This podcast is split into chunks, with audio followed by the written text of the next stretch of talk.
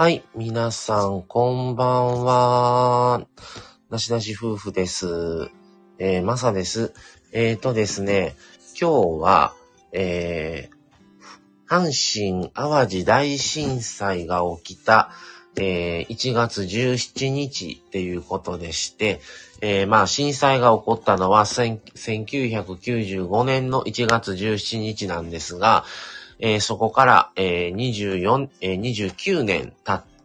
た、えー今日2024年1月17日ということでですね、えー今日はちょっと阪神淡路大震災で、えーまあ経験したこと、まあ過去配信では、これも特集を組んで、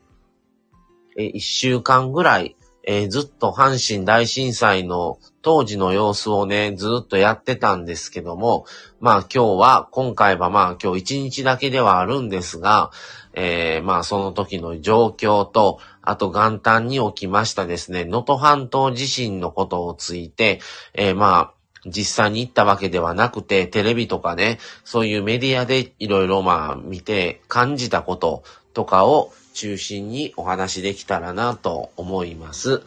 えーということで、今日の話はあまり明るい話ではないので、ちょっとまあね、あれなんですが、まあ実際ね、こういうことがありましたということを、もう知らない世代がすごく増えてきてますので、あのーもうちょっとね、若い世代でももっと小さい子は、あの方たちはもうあまり記憶がね、曖昧だったりも多いみたいなんですが、まあ当時、えー僕はまあ16歳で、えーまあ被災をしてましてですね、まあいろいろその時に、えーいろいろ感じたこととかも含めて、まあ話がね、できればいいかなっていうふうに思っております。はい。えー後ろの、えー背景はですね、あの今日ですね、えーマミさんがあの、三宮の東遊園地っていうところなんで、あの、追悼行事があったので、それ行って、そこでの、あの、まあ、画像を撮ったのを、まあ、ちょっと取り込んでるっていう感じですね。はい。っていうことで、えー、もうあれから29年が経ちました。えー、ね、当時は僕も16歳やったんですけど、もう今、ね、45になりましてですね、もういい、いい年齢、そんだけね、年月が経ってるんだなっていうことなんですが、まあまあ、ね、早いような、どう言えばいいのか、あれなんですが、あ、カンペンギンくんこんばんはいらっしゃいませ。えー今日はまあ明るい話ではないんですが、まあ本当にね、えー阪神大震災の以降、えー2011年にはですね、あのーね、えー東日本の大震災があって、で、熊本もあって、で、この元旦に、またね、能登半島の方で、もう1000年か2000年に一度ぐらいの規模の地震が来たということで、なんか地層がね、なんか地面が4メートル高くなったっていう話もされてたんですけども、あのーまあそういうことで、ちょっと、まあいろいろね、阪神大震災を経験したからこそちょっと見て感じたこととかもね、話をできたらなという感じです。なおふみさんこんばんはいらっしゃい。っていうことで、えーとですね、こんばんは。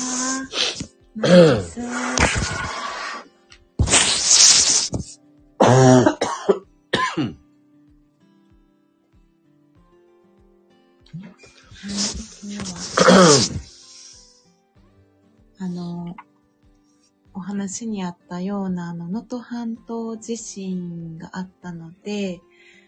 結構この写真、今日ね、マミがさっきもお話しあったんですけども、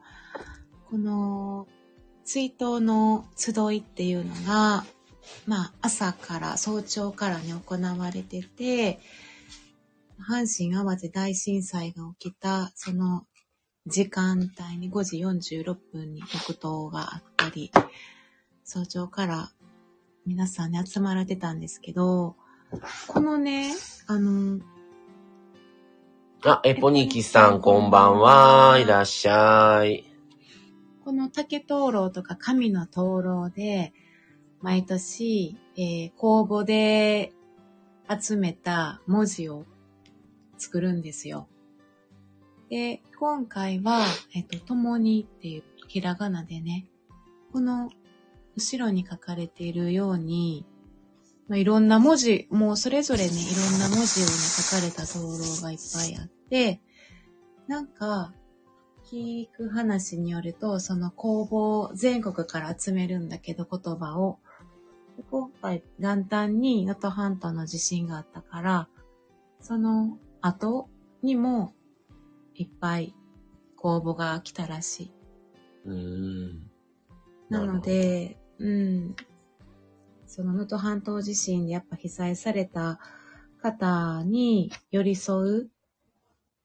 で、共に助け合いましょうっていうことが、やっぱ一番込められているみたいで、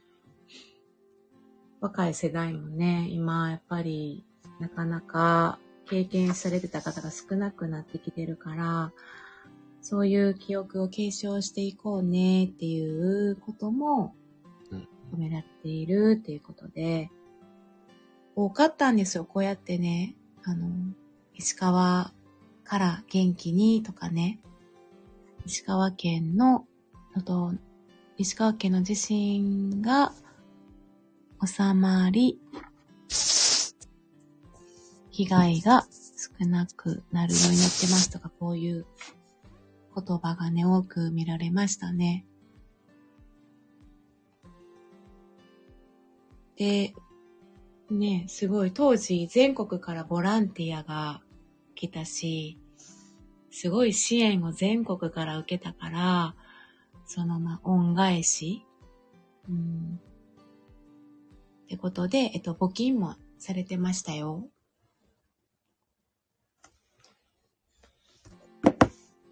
まあ、毎年ね、あのーまあ、阪神大震災のあった、発生した日に、あの、そういう、あの、東遊園地っていう場所が公園なんですけど、そこの、あの、神戸のね、市役所の横の公園のとこで、毎年追悼式があって、で、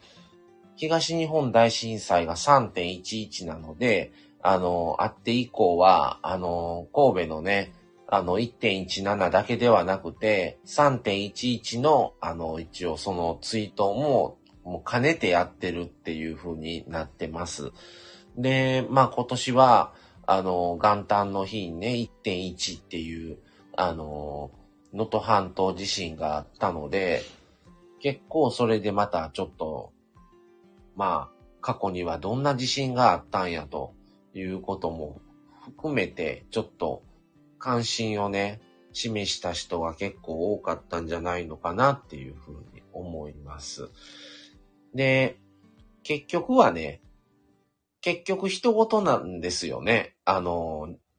でも、本当に神戸であって、で、東日本であって、で、熊本であって、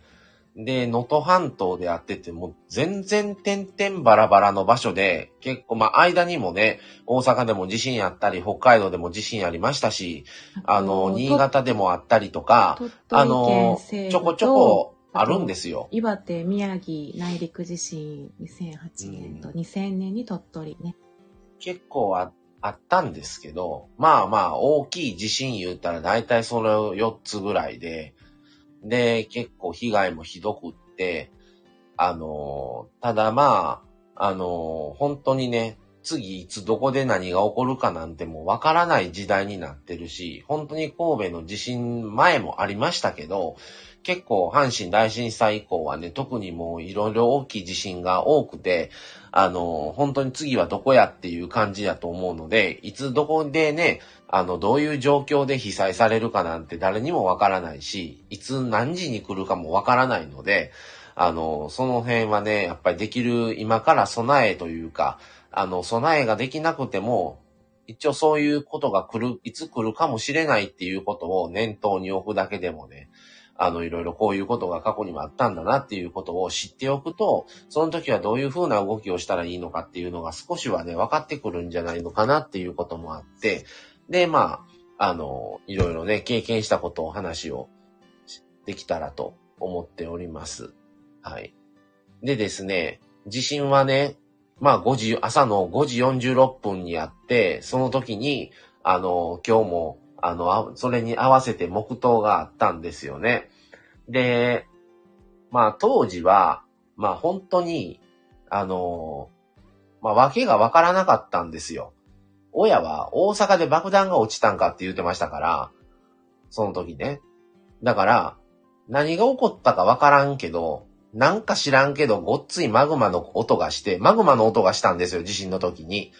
で、マグマの音がしたし、で、あの能、登地震の時は、能登半島地震は横揺れやったみたいなんですけども、神戸は縦揺れやって、またちょっと違うんですよね、種類が。で、その代わり神戸は津波がなかったですから、でも、能登、能登は今日ね、朝でもちょっと、今日車で通勤やって、ラジオで朝聞いてたんですけど、あの、もう10分足らずして津波が押し寄せてきたっていうのを朝言うてましたから、まあ、それで結構被害もね、またひどくなってたんかなと思ったりもしたんですけども、だから同じ7度、あの、マグニチュード7.3とか7.4やったんですよね。神戸もそうやし、能登もそうですし。あの、ただまあ、まだ種類が違うし、起きてる地域も違うので、ちょっと重ねることは難しいんですけど、まあでも、あのー、それをね、経験に全然活かせられることはあるんじゃないかなというのは思うので、やっぱり、あの、29年前の避難所の映像を見ても、29年前の様子と、あの、今回のね、能登半島地震の様子見てると、やっぱりその辺は時代が進んだなっていうのも思うんですよね。あの、もう当時は詰め込んでるいう感じやったんですよ。もうプライバシーも、もうそんなもんなかったですし、そんなん言うてられないし、っていう。ただね、今は結構うまいことなんか段ボールで、あの、家庭ごとに仕切り作ってたりとか、まあまあ、あの、その辺は結構やっぱり過去のね、地震の時とか他のね、熊本やら東日本や他のとこでもそうですけど、そういうのを結構参考にはされてるんちゃうかなっていうふうには思ったりもしました。で、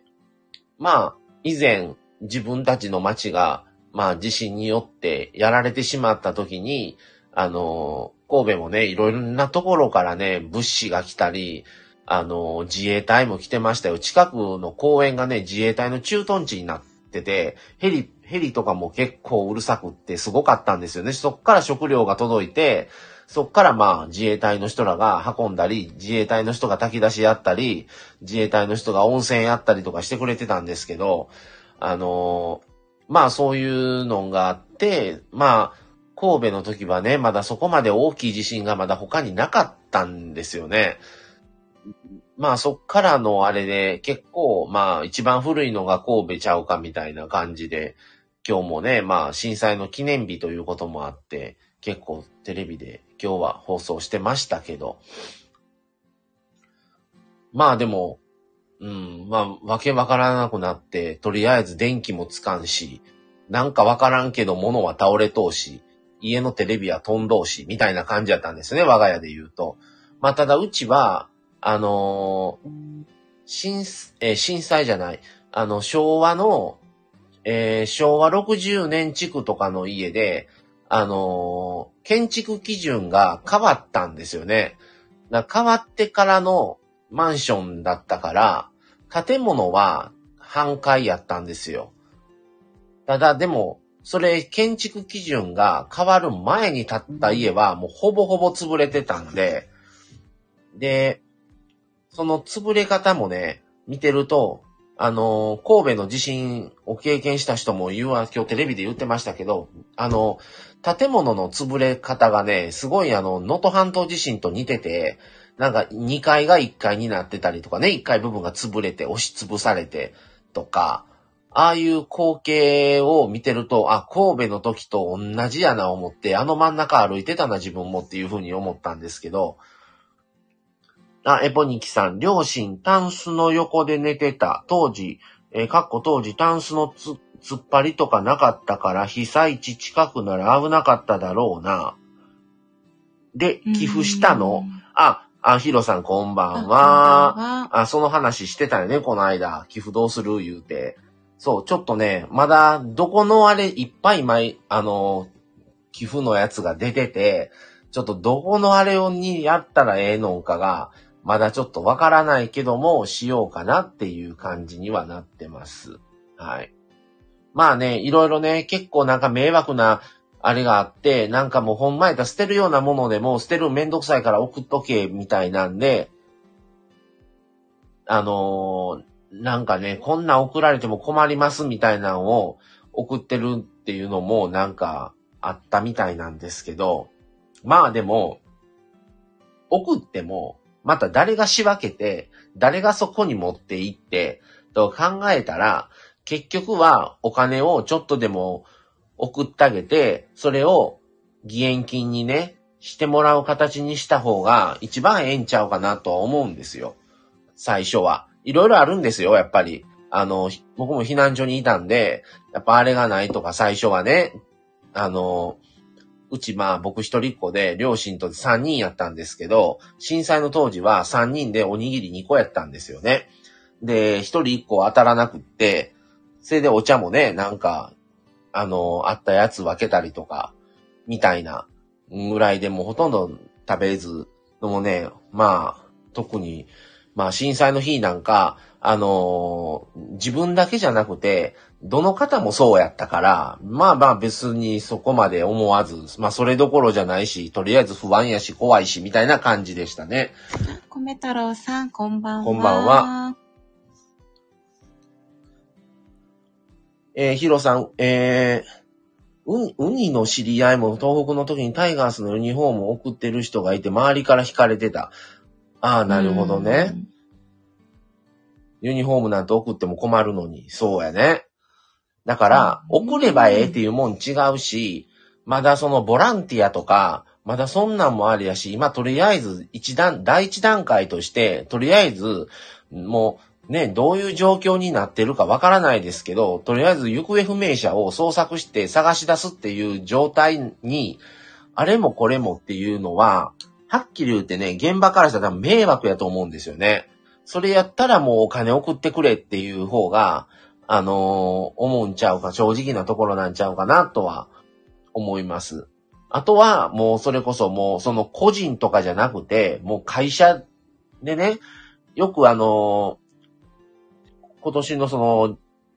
能登半島の地震の直後から、あの、救援物資言うて、あの、まあいろんなね、メーカーさんの食料品を、まあ持っていかれてるみたいで、もうその企業が、それはすごい喜ばれてましたけど、もう個人でするっていうのは、まずまあお金かなっていう感じですね、現状は。だからまあでも、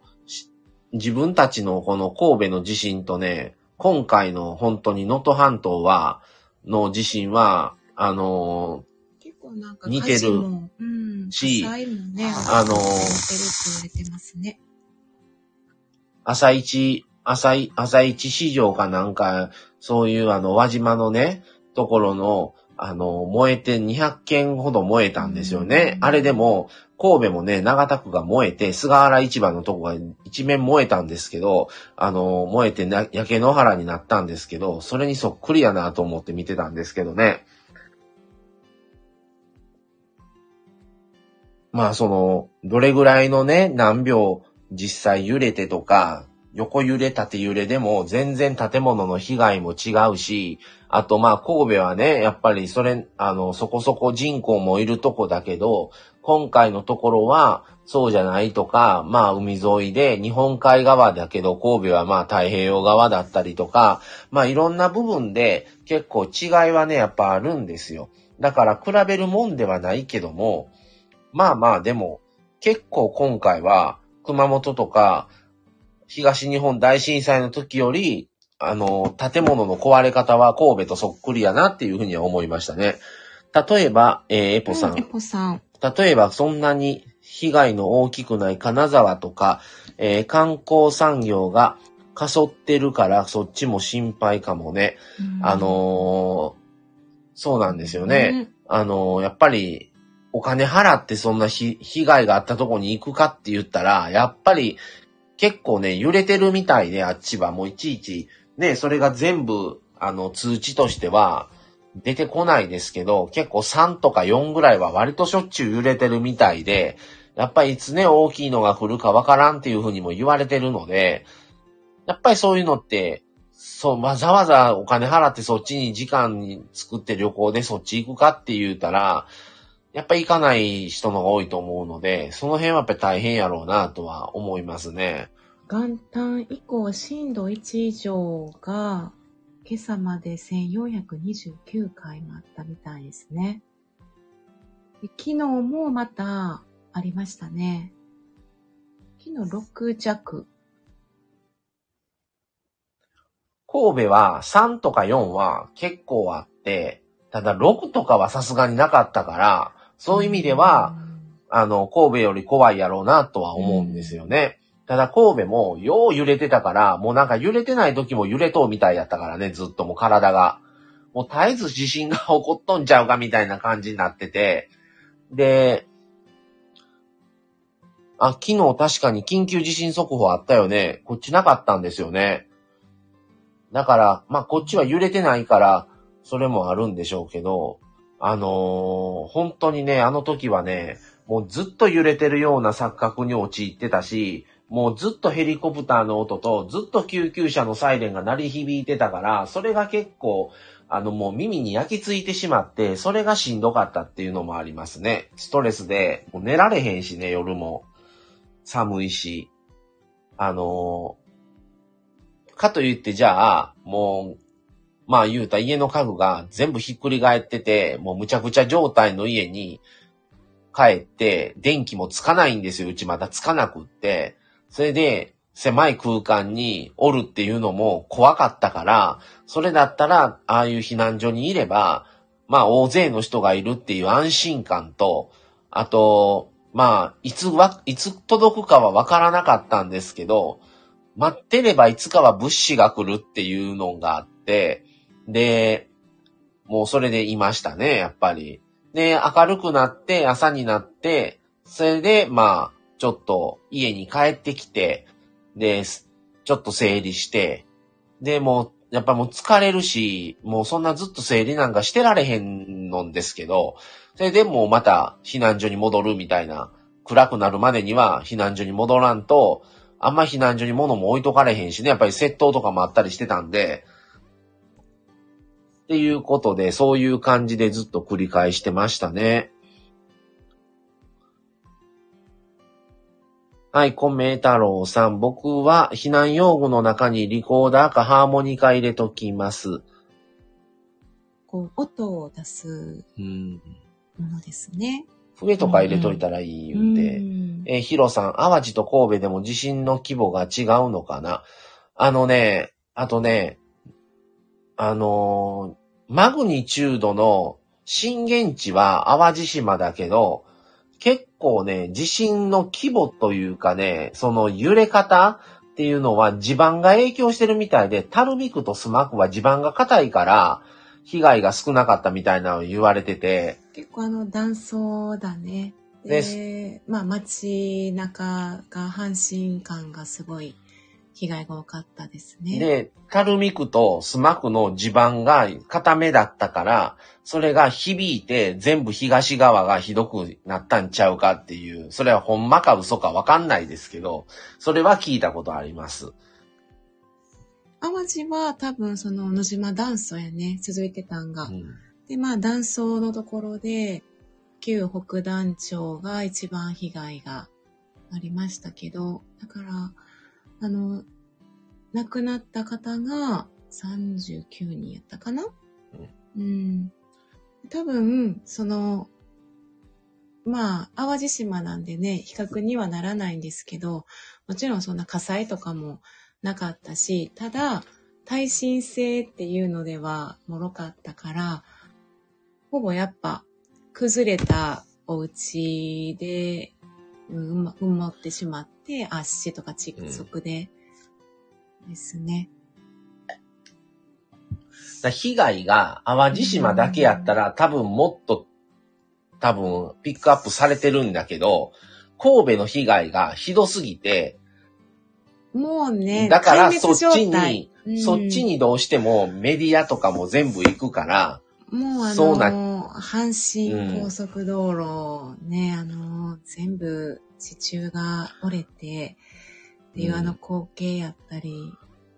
米太郎さん、自分の好きなものを入れとかないと辛くなると思う。のまあね、ただ、あ、ラビットさんこんばんは、いらっしゃい。い。こんばんは。まあ、好きなものね、そうやね。えっ、と、看護婦さんは震災の時に組まれるチームがあるみたいですね。アルファベットの名前のやつ。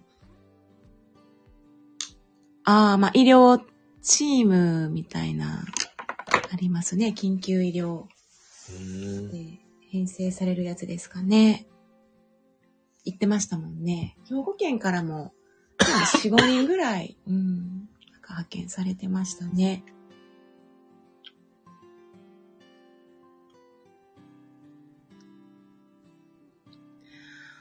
でももう、町、まあ、95年で30年前なので、もう SNS もないしね、スマホもないし、公衆電話ぐらいしか連絡も情報も、テレビかラジオぐらいやし、企画にはできないんだけど、その、コミュニティは、田舎は強いかなっていうのは、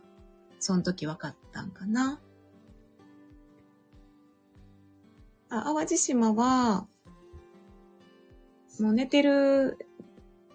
位置までお互いのコミュニティで分かってたから、午前中までには生き埋めの人を全員掘り出すことができてて、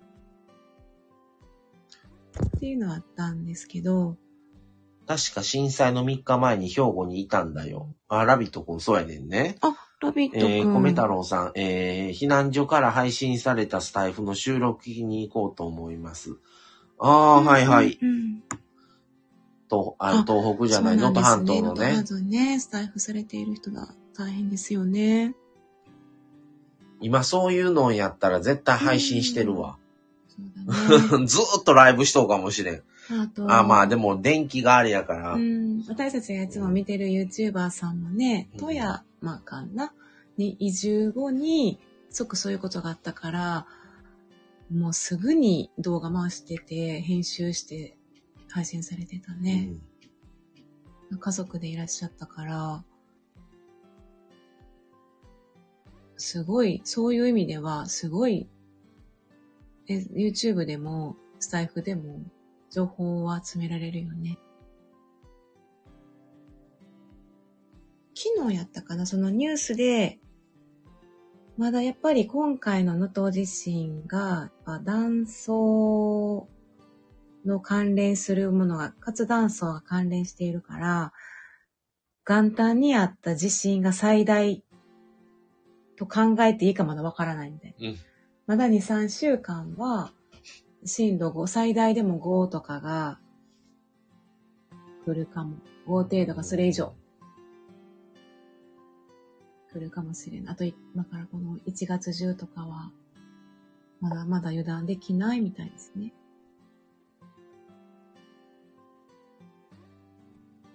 なんか北海道の地震で1ヶ月後にもマグニチュード6から7があってるんですうんうんうんうん。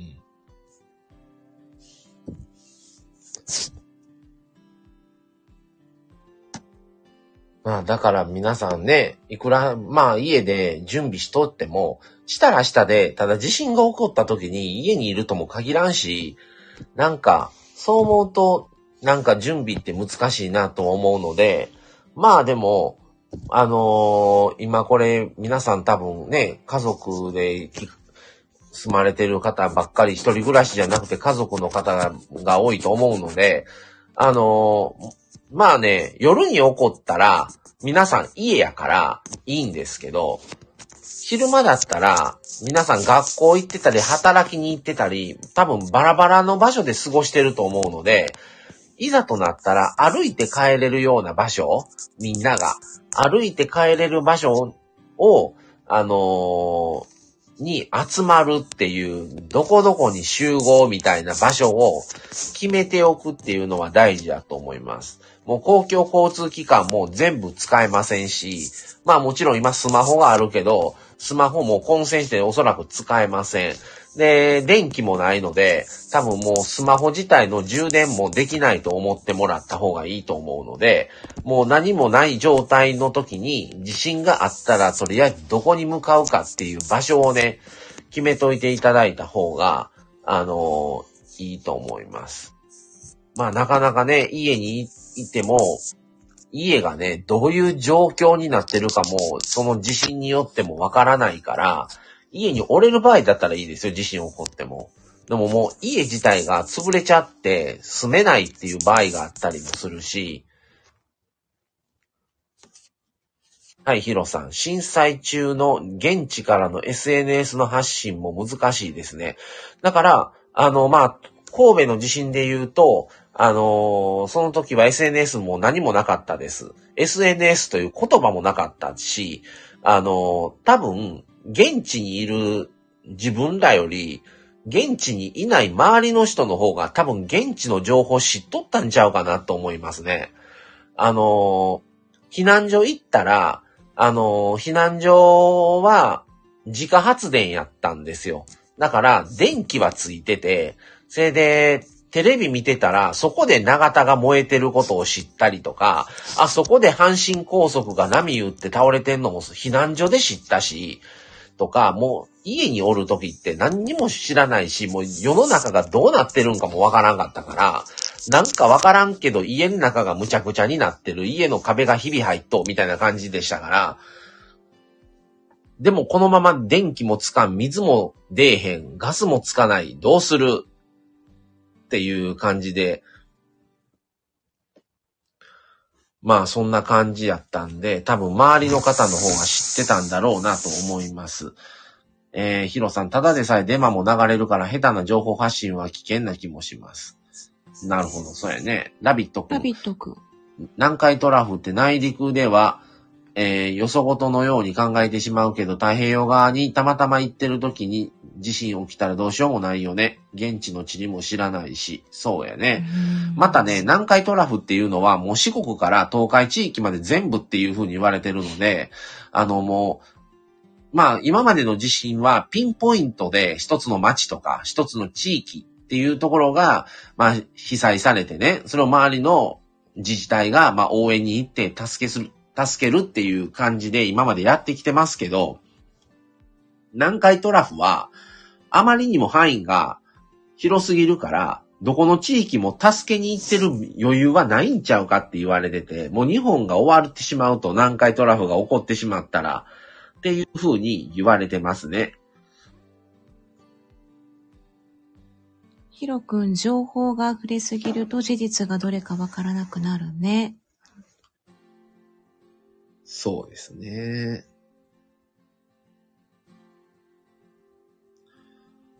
で、またね、そうそう、あの、今回っていうかずっとね、もう南海トラフは20年以内に、もう発生確率がもう80何パー、90パーとかって言われてるんですよ。だから、まあもう確実に起こるでしょう。ただ今回の、あの、の、あの、えーっと、あそこ、あの、輪島の、あの、忘れた。えー、え？能登半島。あ、能登半島や。能登半島は、あのー地震発生確率が3%とかやったから、それであんだけの地震が来てるんで、だからまあ、どこに、どこで起きるかわからないっていうことなんですよね。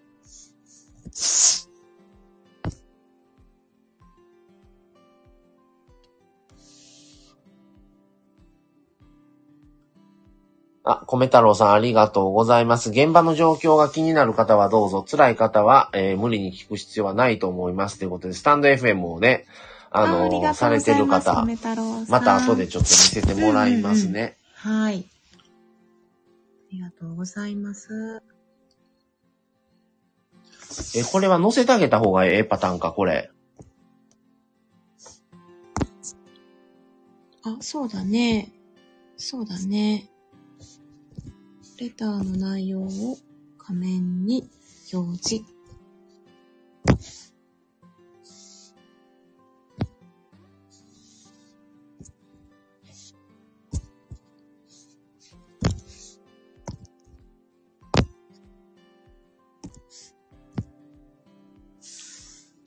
はい。えー、これ、米太郎さんが送ってくださったやつをちょっと今貼りましたので、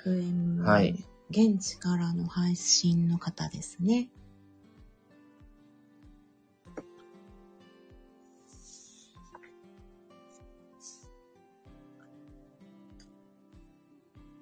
能登半島も高齢化が結構進んでるみたいで、うん。なんか、まあ、阪神淡路の時と似てるなっていうのが、耐震性が低い建物も結構多くてとか、亡くなる方もだんだん増えてきたり、大きな火災もあって、やっぱ避難生活も長くなるし、インフルもコロナもあるし、そこでまた高齢者の方が関連死されたりするし、で、なかなかまだまだ不明者がいるから、救出部隊がそう追いつかないとか、うん。断水も続いてるし、避難所暮らしもまあ過酷な感じやし、寒いしね。神戸でもインフルが流行ってきだしたっていうことを言われてたからね。だ避ね、時期難所で的にもね。高齢者が一番、うん、高齢者多いから体力がないし、薬もとか酸素とか医療的なものが足りないから、そこで亡くなってしまうっていう、29年前にも同じような光景というか、うんが見られるから、ちょっと危機的なことを言ってる人もいるね。これは、うん、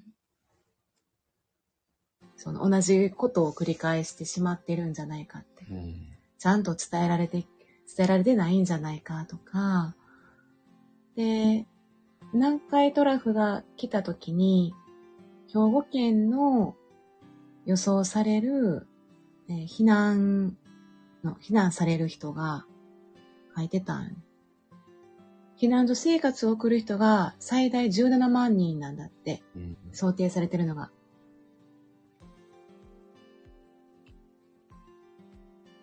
まあ、17万人ではすまんわ。神戸150万おんのに。そうよね。で、その当時は3 30万ぐらいやったらしいんやけど、避難所生活。まあ、そうよね。もっとあってもおかしくない気もするから。神戸市がだって150万やし、西宮だけでも40何万おるし、うんうんうんうんうん。尼崎も40万人ぐらいやで、し。神戸以外の市もいっぱい、犠牲者が、し犠牲者いっぱい出たし、で、で今回の課題、能登半島のこの課題をまたそれぞれが課題にして、うん動いて支援策をしていかないとっていうことを言われてるね。はい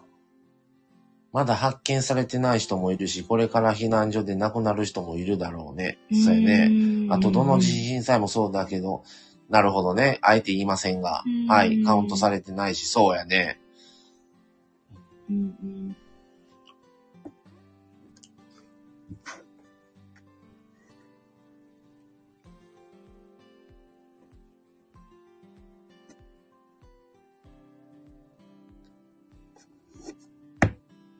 そうなんよね。少子高齢化もあってさ、当時の教訓っていうものが生かされてないっていう方向に行っちゃうかもしれない。もう知らん人が多いからね。知らない人が増えて、教訓が薄まってたら、ああ、ちょっと、新たにまた捉え直すっていうことが、まあ、しているんだけど、足りてないかもとか。でもその分、まあ、SNS が普及しているから、みんなが触れられるんだけどね。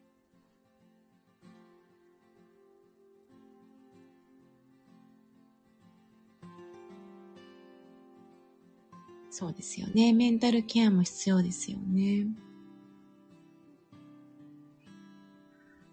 なんかやっぱこんだけ神戸で30年もこの追悼行事が行われているっていうのが、これ市民がやってる、市民が中心となってやってるから、で、風化させないというか、被害を今後も同じことがないように最小限にするために、語り部さんもいっぱいいたりするし、今日もね、なんか、まあ、マミは、あの、そこ行ったんだけど、取材している方が多くいる時間帯やったから、朝に。で、ちょこちょこ聞こえてくるのね、話し声が。みんなその、当時の自分の体験を話している声があっちからもこっちからも聞こえているみたいな感じやったから。でももうみんな高齢よね。うん、高齢か、当時子供やったぐらいの年齢。私ぐらい、私の世代以上の人や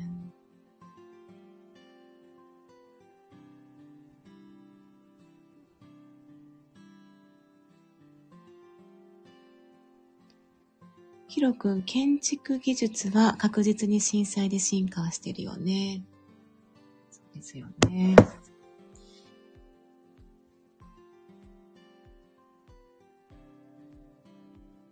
もうね、兵庫県も耐震の、耐震化になって、えっとね、書いてたよ。90%、90%は耐震化率達成してますと。平均、全国平均よりは高い。うん、なんだけど、やっぱり、あ、ありがとう。高齢者の多い一部地域とか、結構まだ耐震不足のとこも多いみたいで。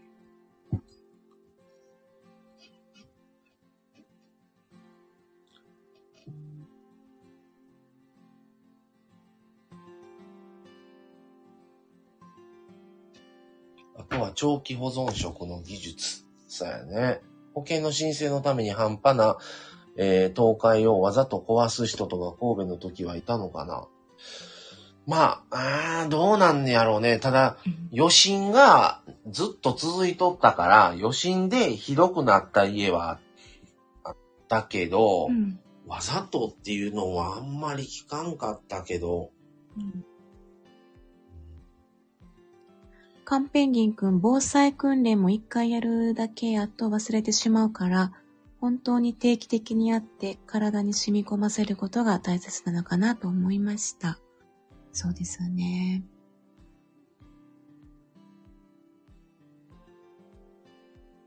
今日は防災の日やね。うん。あと、ボランティアの日とか、うん、多分学校でね、いろいろやってるんかな、ね、神戸の地震がボランティア元年って言われてて、それでボランティアの日になったんやと思うんね。うん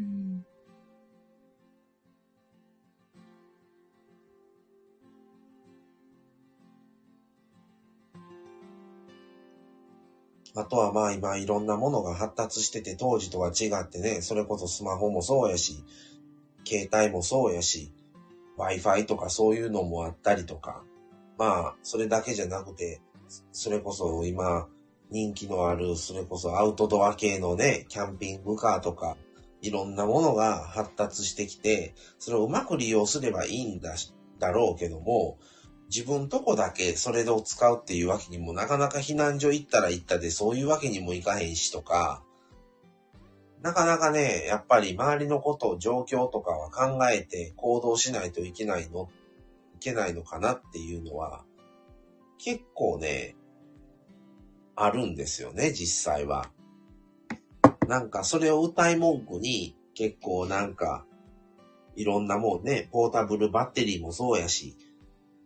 いろんなもん売ってますけど、なかなかそれを自分とこだけで使ういうわけにもいかんかったりもするし、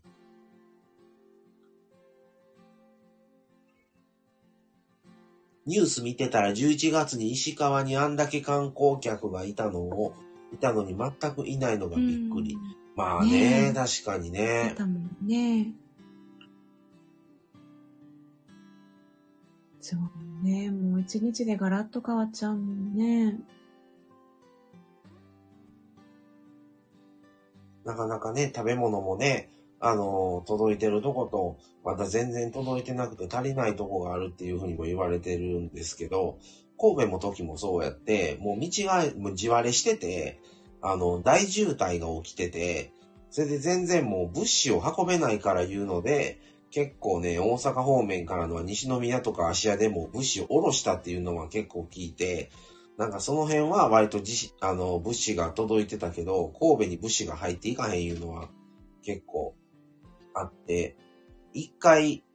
一回避難所を追って物資が、だいたい言う、言うてくれるんですよ、避難所が。何時ぐらいにトラック来ます、言って。それに、それが全然来なくって、夜中の一回3時ぐらいに来たことがあって、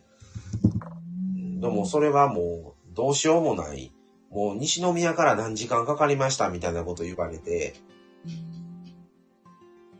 それで田舎い、田舎にね、一週間行って、あの避難所行って電気つかないから、もうとりあえず電気つくまで田舎帰ろういうことになって、滋賀に帰ったんですよ。で、まあ、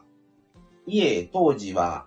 あの、灘区言って、まあ、三宮から、まあ、4、5キロ離れたぐらいのとこに住んでて、東寄りにね、東に、東に4、5キロ離れたとこに住んでて、で、そこ出発して、西宮っていう場所があって、西宮は大阪と神戸の間ぐらいなんですけど、まあだから、えー、何キロぐらい ?15 キロぐらい？灘区から。8時間ぐらいかかったからね、車で。うん、だから、滋賀まで、10、十、うん、何時間かかったんちゃう？十、うん、12時間かぐらい かな。まだあの時はね、親も若かったし、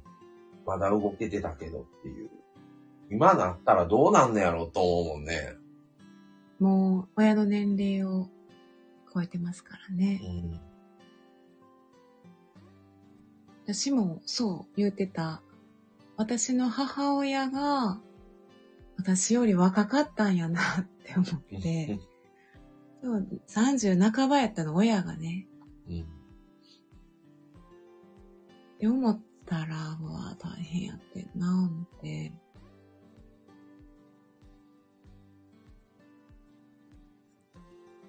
だから私はまだ両親と一緒に寝てたぐらいやったもん。うん、8歳ぐらいやったけど。だから、お母さんも起きてたんだけど、起きて台所にいたけど、まだお父さんと私は寝てたから、もうでもタンスとか別に止めてないから、うん、あ父親は揺れながらもこう支えてたのを幼ながらに覚えてるっていう。瓦がめっちゃもう全部落ちてて割れる音。まあ、灘もなかなか揺れたとこだね。そう、そうだね。ほんとこ、今、今震災起きたら息子の離乳食やミルクどうしようって思う、おむつも。って思って常にストック置いてるけど。なるほどね。本当に。そうだよね。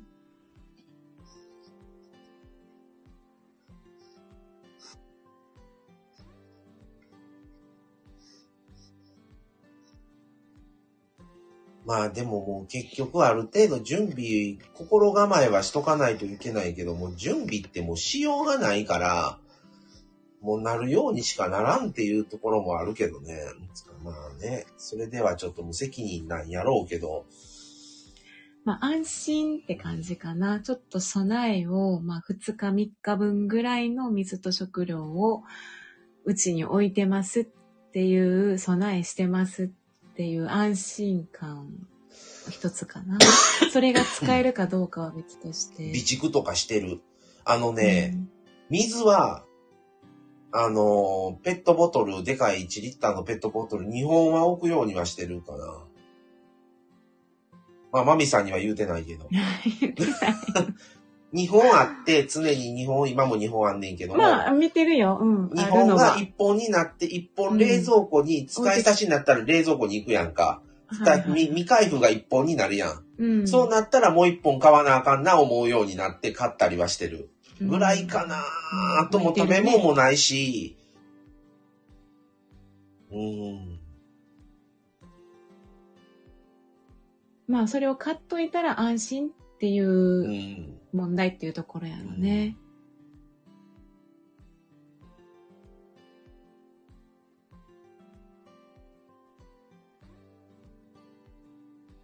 まあ、どんだけ、今結構ほら、うん、荷物も軽量化というかコンパクトであまりカバンもちっちゃく持つ人がいるんだけど、まあ、外で遭遇することも結構可能性高いかなって思うと、まあリュックに必要になりそうなものは入れてる。ちょ笛までは入れてないから、まあまあまああれやけど、ちょっとした救急道具っていうものとか、ちょっとした行動でも家族みんなで固まって動くことがとても大切だと思いました。ヒロさん、うん梅さんはあまり備蓄に意識がないからね、あえてストック残してるのになんでっていう、そういう人が後に困る。なるほどね梅さんも、うん。のほほん系やから、ね。のほほん系その通りで、その通りのそうなんか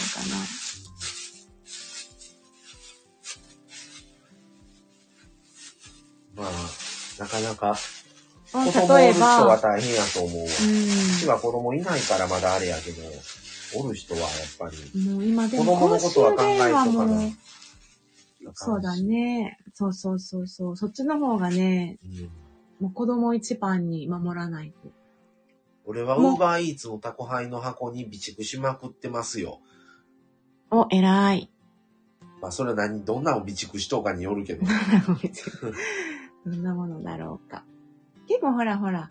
1年2年のものがだんだん賞味期限がね、近くなると食べちゃって、また買うとかね、使い回しで。まあ、本当に、結構あれだよね。多分職場に行かなあかんかもしれん。状況によってはね。それは被災したら避難所に行ってとうん。か、動かれへんけど、まあもちろん、あの、職場のママさんだって、家族がいるし子供がいるから、いや、そんなん子供一番ですよ っていう感じ。そんなん職場なんか来てられへんというか、うん状況による、その日が出勤日なのか、休みかによる。それでも職場に行く、行けるのか。逆にしょ職場におって帰れへん状況でずっと働いとってね、言われるかもしれうんん、絶で。対多分帰られへんと思う。ずっと職場やと思うなって思うと、今帰ってる人おられへんし、今おる人逆に帰られへんからもうそのまま働いてねって。それ、そうやな。で、しあの、コロナの時に、一回食事止まったのよ。うんで、備蓄食が出たのよ。大丈夫か、この病院って思ったけど、多分2日3日ぐらいの備蓄はあるらしい。うんうんうんうんで、それもあれせなあかんから、量は少なくされてた感じはするけど、やっぱその患者さんとかそこの職場にいる人たちを生かさなあかんっていう役割の人もおらなあかんね。ヒロさん、うちは職場に家族で集まるかな、知り合いで集まった方が安心。え、ヒロさんでも遠いから、職場までじゃあ歩い、もし家で被災したら職場まで歩いていくってこと？それ。ってことやんね。サシットさん こんばんは。マサ様。はーい。歩くいよ。つもマサさん。こんばんマは。身分証明書のコピーとか必要みたい。あとは筆談用の紙、紙とペンとか。あの、あとね、診察券のコピーとか、うんあ、と薬飲んでる人は、うんあのー薬の、あのーコピー。全部、服用してる薬のコピー。それも、あのー取っといた方がいいっていう。で、別の場所に置いとく。まあ、一つは持っといて、一つは別の場所に置いとくとか、っていうのは、した方がいいっていうのは。連絡先リストかな。タイは自信あるのをサシットさんに質問来てます。ヒロさんからです。デジタルのお薬手帳も使えなくなるかもね。そうやね。だから結局は、散々か紙媒体がどうこう言う割には、こういう時になったら紙媒体に頼ってしまう現実があるから、だから完全に紙媒体はなくせないっていうところもあるよね。いくらデジタル化して電気にどうのしたって電気が使えなくなるからね、こんなん。こういうことになったらさ、電気使えるようになったって、その機械が壊れとったら意味ないしね。やっぱ現金持たない人が増えているんだけど、ペイペイも使えないから、場所によったら現金しか使えないと思あと、う。よかったな、まさ現金派で。結構それ、バカにしてないからね。マサさんの経験っていうのもない。そうそういうことを経験してるから、やっぱお札よりも小銭やし。まあ、小銭はまあまあ、まあ、当昔時はは公衆そうやな、昔公衆電話やったから、な今公衆電話自体がないからな。ないよね。なくなった。うん避難所に公衆電話臨時でいっぱい持ってきよったもん、役所の人が。あの、解説、軽い、あれやね。あ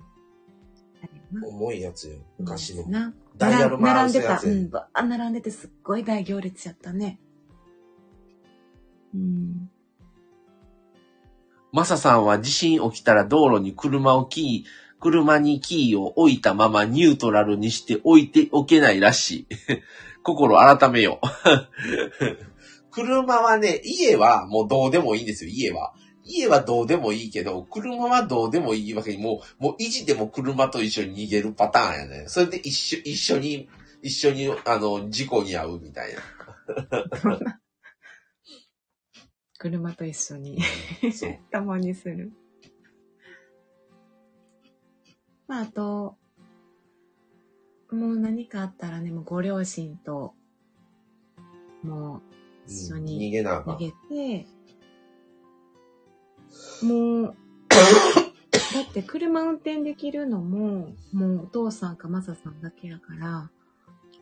もう親も、あ、もう、もうあもう危ういで、もう、まあね年齢的に危ういで。その足というか、もうそういうのは、マサさんが頼りになる。私はまあ、横のとくいや、そうそう、横のとく。乗っ取る専門やけど、あと両親は長々とその長距離歩かれへんから、そう。そんなんもうね、とてもとても大変やから、私はまあ長距離でも歩いてどっか行こうと思えば行ける、移動はできるから、まあ、マサさんはちょっと一緒に。道路に邪魔になったら困るだろう。諦めろ。車を諦めろと。何のためにマミさんも免許取った、何かのためにマミさんも免許取ったら、いや、マミさんはね、あの、まず、あの、まあ、視力の問題もあるのと、あの、そういうのは向かない。し、っていうかね、車もあったって道路が割れたりしてんのに、割れて段差ができたり、そんな車で移動なんかあったってできひん可能性も十分にあるからね。あれって、まあ、能登半島自身もそうだけど、デコボコだけど、もう、自転車かって無理よね。押すぐらい。うん、場所によるけど、もう手押しで行くってでももう、神戸の時は、ちょっと中路地入ったら全部もう家の瓦が一面道路覆われてたから、ねあんなとこ車なんかで渡、走られへんし。タイヤ、そこ通れないよねうん。自転車とかでも。バイクも無理。うん、無理やな。うん。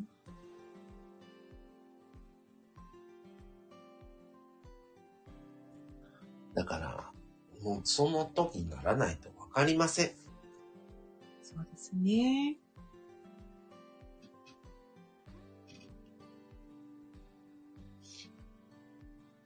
結局、ポータブル電源も重いから、持っとかれへんのじゃん。そう、もう、ポータブル電源を持つなら、車とセットじゃないと無理なんだけど、車が動かされへんってことは、もうポタ電もいや、持っていく。持っていか、まあまあ、うちの、そう、まだ、ギリ。ギリいける。うん、あれを、ほんまに重い、まあ、あれでも持ってる5キ人は。そう、ご10そう、5キロでもあんな重いのに、10キロとか20キロのポタ電持ってる人はもう置いていかなしゃあないね。うんどんだけ防災用ですって引っ張っていく、引っ張っていくやつがあるから、あれで引っ張るしかないわな。まあでも、ポタ電自体に電気が入っとんかっちゅう話になってくるけどな。そもそも。日頃からあのうん。充電しといて。でもいつかはなくなったらもう結局単なる重い箱でしかないからね、あれも。うーん。下手にポタ電あるから言って安心なんかできひんし。ホタテなんか持っとったら多分皆さん、あの、スマートフォン充電してくださいってそうそうそう言ってあげなあかんわ。もうね、それは、うんその全員用になるのよね。そこの避難所って避難所用のポタデにせななる、わ。ならん、すもう、必然的にそうなる。バッテリーが普及したら、それはそれで地震や、地震や破損して、火事とかにつながったりしそう。まあ確かにね。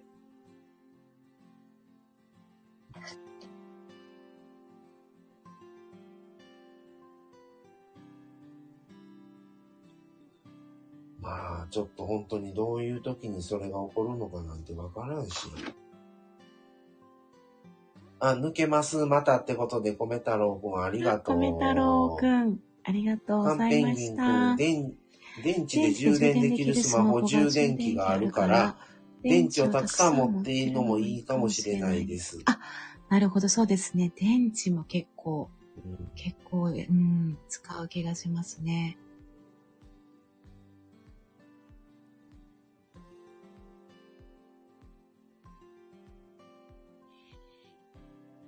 うん。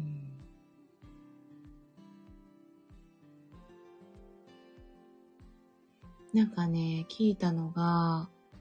あー去年の5月にも震度6強の地震が石川県にあったんみたいなんですけど、そこの市では、その耐震補強を予定していた民家もあったんだけど、結局、間に合わなかったんだって、補強とかが。で、それはやっぱ、職人さんとか人手不足が多かったみたいで、少子高齢化もあるし、人手不足、今後、人手不足っていうのが結構あだになるかもしれうないみんたいな。復旧復興もうん全体にいろんな面で。まあ今いろんなものに対いろんなことが人手不足言われてるし。うん。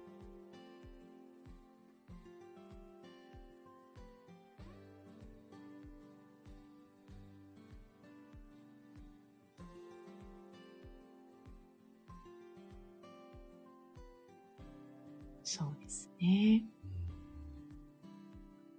あら、え、マミさんは自分が服屋をやってて地震の現地の人が困って、え、現地の人なら、えんどういうこと？マミさんは自分が服屋をやってて地震の地地の人なら困っってるどういうこと？みんなに衣装、あ衣類を服配る？服屋さんをしてああ、なたるほどら、ね。周りの人に配るかい。なんかそれ、ヒロさん、あの、この間、うん。まさにもそれ質問してきたね。本当、うんその時の状況によるって言った、確か。ああ。まあ、避難所でさ、みんな、もう寒い寒いって着るもんない言うてんやったらもまだしゃあう、そないわな。の、段ボールに詰めて、配るみたいなのかな。自分が持ってる商品とか製品をどう使うかみたいなな。うん、そうそそうなるね。私はその神戸のあんな惨状の中の被災っていうのを経験してないからさ、まあ、マサさんの経験とかさ、あの映像とか避難所のことしか予想できひんけど、もし自分があそこにいたらってなると、もうなんか、全然今考えていることと、全く予想以上のことが起きていることになるから、う。うん。それこそ、マサさんがよく言うような、結局、食べ物とか水とか用意してたとしても、それをほんまに使えるかもわからないし、やっぱ避難所で自分だけ資源を使うことなんて無理。うん。今思ってたとしてもね、うん。今、いや、これ自分が用意してるんだけど、自分だけが使うって思ってるはずなんだけど、あんなところで行ったら行ったで無理なんだろうなって想像するうと、ん。うん、なんかもう自分のものとか言ってる場合じゃないんやろな、みたいな。うん。損得じゃないうん。っていう、そんな頭もないというか、こそ職場に行ったとして、いや、私もこう定時なんでとか、そんな、そんな状況でもないやん。や、明日休みなんで帰りますとか、そういう。もうバス来るんで、バスコン。バス来へん わ、一生来へん。交通も何もかもすべてのルールがなくなってしまって、お金やどうや、もう命とかね、えもう隣の人の命もどうかわからんみたいな時に、何もかもがぐちゃぐちゃになっちゃってるんだろうな、みたいなのはあるんだよね。結局準備していない人も生きていける優しい世の中だね。まあそれをそうしないといけないっていう任務というか、それがやっぱりあったりするからね、その会社によっては。うん状況によるっていう、その、うん、分かれ目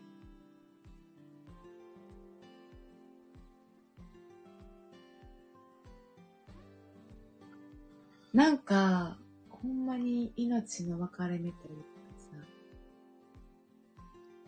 でも、そうなんよね。もう海、海やねんって、結局は。あでも、今回の地震、本当にあの、能登半島の見てると、本当神戸と似てると思うし、あのー、こっからが、とりあえず生きることが、まずは、命があってよかったなで、その時は、それでよかったってなるんやけど、もうそれが、次の瞬間から、さあ、今からどうやって生きんの、これ、みたいになってしまうから、なんか、当時は本当に生きるのも地獄やし、死ぬのも地獄みたいな感じでよく言われてて、もうなんかどっちもどっちやな、みたいなね。うん。いうのはよく先があまりにも見えなさすぎて、うんうんうん。まあ、もちろんね、いろんな人に助けてもらったり、周りの人も同じ思いしてたり、うん、なんなら、まだ自分とこは別に親がそれで死んだわけでもないし、家も、まあ家の中むちゃくちゃやし、そんな入ってな、すぐ寝てっていうようなできるような状況の家ではなかった。にしろ、家はあったから、うんうん、もう家もなくしてたりとか、それこそ家族が生き埋めで、死ん、もう死んじゃいました。ならまだいいけど、なんなら生き埋めのまままだ出てくるようなあれがありませんみたいな人もおったり。すごい世界よね。うん、いや、うちはね、見つかっただけ良かったですとか、まだ、いやこ、この方はまだ見つかってもいないんですよねとか、その差で、配慮するというか、みんな辛いのに、いや、うちは家族一人だけあったけれども、あそこも、いや、二人も何人もとか、それも辛いよね。だから、言ってられないというか。だから、あんまり備蓄動向も、それも、うん、あんまり言ってられへんし。合ってないようなものみたいな。うん、あ、ありますっていうことも、あんまり公言にできひんとか、まあ、そうでしょうね。うん、家族を守らる、守るためには、家族の何日分かの分は言わないでしょうね。平和な、もう穏やかな時間の中で考えるから、あれもいる、ポータブル電源充電しとかな、とか、うん、カップラーメン置いと置いとかなとか、うん、いざとなったらこれとこれととか言うけど、実際家が大揺れして家の中の家具がもうあっちゃこっち飛んで、なんやらしてガラスは割れるわなんやらで、なんなら壁が落ちてくるやなんやら納豆状態にカップ麺どうこう言うてられへんからね。とりあえず逃げ出さなみたいな、もうそのまんまの格好でね、寝巻きだろうがなんだろうが、あ、携帯充電するためにポータブル電源忘れた。なんか言うてられへんからね。っていうか、携帯もどこによ、行っとやらもう分からへんし。はいはいはい。もうそんな、そもそもが。優先順位だね。うん、携帯を探すよりも逃げるみたいな。うん、まあ状況によるんかもしれないんですけど。場所や国が変わればバッサリ見捨てられそう。これが夏ならもっと一周がしてるだろうね。まあ確かに。じゃあ車も諦めて逃げよろ。まあ、実際そうなったら多分車の鍵も見つからんやろうしね。もうどうなってるかもわからんし。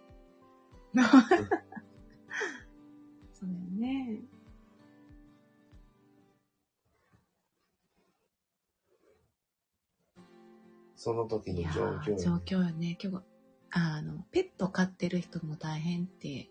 ちょっとね、話題にもなってるから、ペットをどうするかとかもね、やっぱ避難所にペットって中に入られないところが多いみたいだから、まあ、車の中で過ごされたりとかね。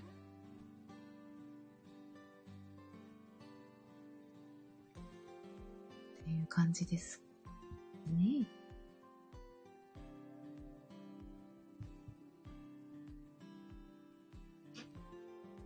避難所でも賛否分かれるよね。衛生面には良くないし。まあ確かにね。衛生面もね。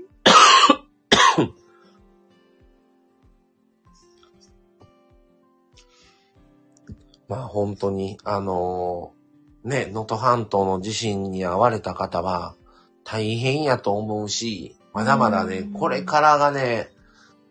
ずっとね、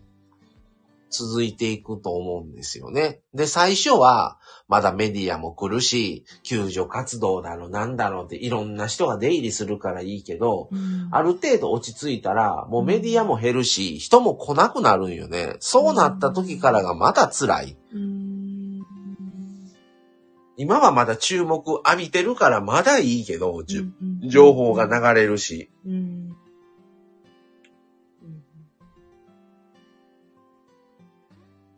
っていうようなこともあるので、うんこれからが大変やから、まあね、なんとか踏ん張ってもらえたらとうん。思いますが、はい。まだまだ大変やろうな、これから。いろんなものが目の当たりにして、うん。家も流された、でもどっかに住まなあかん、また家賃払わなあかん、家も、家、住住宅ローン払っとう最中に家がもう何もない状態になったら、またそのやローンも払いつつも、うん。また、また新たに住む家の家賃払わなあかんとか、二重ローンとか、うん。うん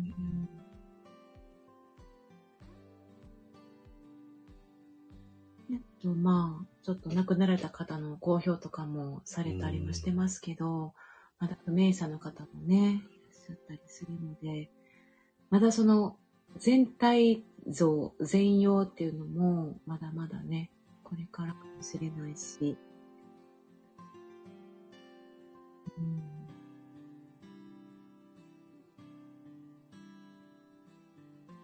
本当にでも、4月入って、まあ今日が阪神淡路大震災なんで、もともとまあ、なちなし夫婦も、もうこれで3回目かな？3回目。うん、スタイフのうん当日配信でね。そう。うん特集組んだん一昨年やからな、あれ。そうもう2ね。年前やん。一うん、スタイフ1年目の時うに、ん。だからまあまあ、もともとね、こうやって配信をするつもりでいたんですけど、改めてなんか危機意識というか、うん。うん、考えさせられて思いましたし、少しでもね、早い復興されることをね、思いますけどね。そう、結局ね、ヒロさんそうなんよね。結局自分で生きていかないとダメになっちゃうからね。その力を自分でつけるしかしょうがないよね。うんうんうんこっからは瓦礫の処理が精神的に苦痛になって、そうやね。間違いなく瓦礫からご遺体が出てくる。そうやね。まだ、ちょっとどんだけの方が生き埋めになってるかも、まだちょっと把握ができてないみたいやから。まあちょっと結構過酷やね、まだしばらく。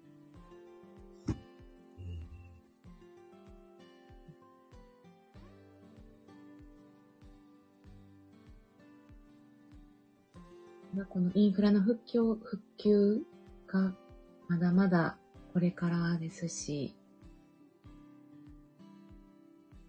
なんかね、その、阪神淡路の時は、抽選で仮設住宅入居やったんかな。でもその結果、まあ、高齢世帯とか独居が優先うでんしたけど、コミュニティが分断されていったみたいで、うんうんうん。そうそう。そんなん言うてられへんかったかそうら、ね、もちろんそうなんだけど、結局コミュニティが大事なんちゃうかみたいな。それで孤独死とかなそうってたかやな、まだらね。仮設住宅で孤独死とか、うーん、独居の人も多いし。なので、あの、今、石川県でも県内の宿泊施設とか、またその、県外に避難したり、行くんだけど、コミュニティで動く方が、ちょっといいよね、みたいなことを言う、言う、コミュニティ単位で動くことが大事。地域に残る人は残る人で、小規模だけど、その残るコミュニティごとの仮設住宅も。うんいや、なんせ高齢者が多いね。うん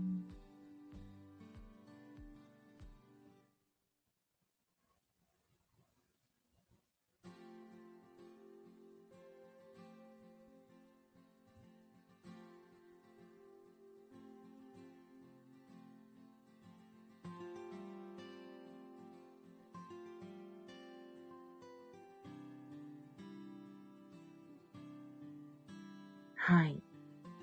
いい感じのお時間ですが、はい。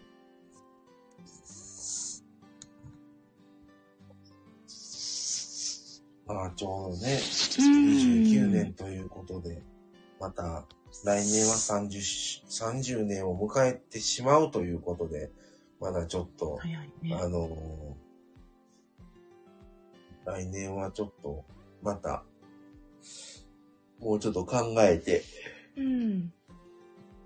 追悼行事にも、今日はまあ仕事やったから行かれへんかってんけども、来年はちょっと、出るように、はい。休みをできたらいいんだけど、はい。どうなるのか。はい。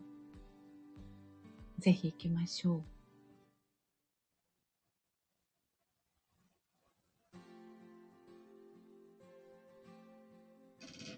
まあ、本当に一言じゃないなって自信は思いますね、常々。はい。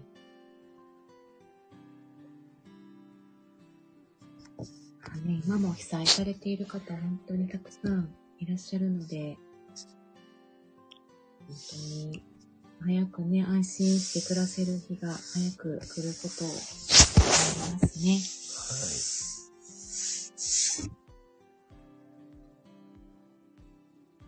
はい。っていうことで、じゃあそろそろこの阪神大震災に関連ライブは終わろうかなと思います。はい。はい。来ていただいた方、えー、通り過ぎていった方、皆さんありがとうございました。はいありがとうございました。はまた通常放送には戻りますが、い。また定期的にこういう、またね、今回能登半島地震もありましたので、またこういう話はしようかとは思いますが、はい。はい、またね、ということで、はいはい、ヒロさんありがとうございました。カンペンギン君もありがとうございましたあ。りがとうございました。ははでは、これで失礼します。さい。よなら。さようなら。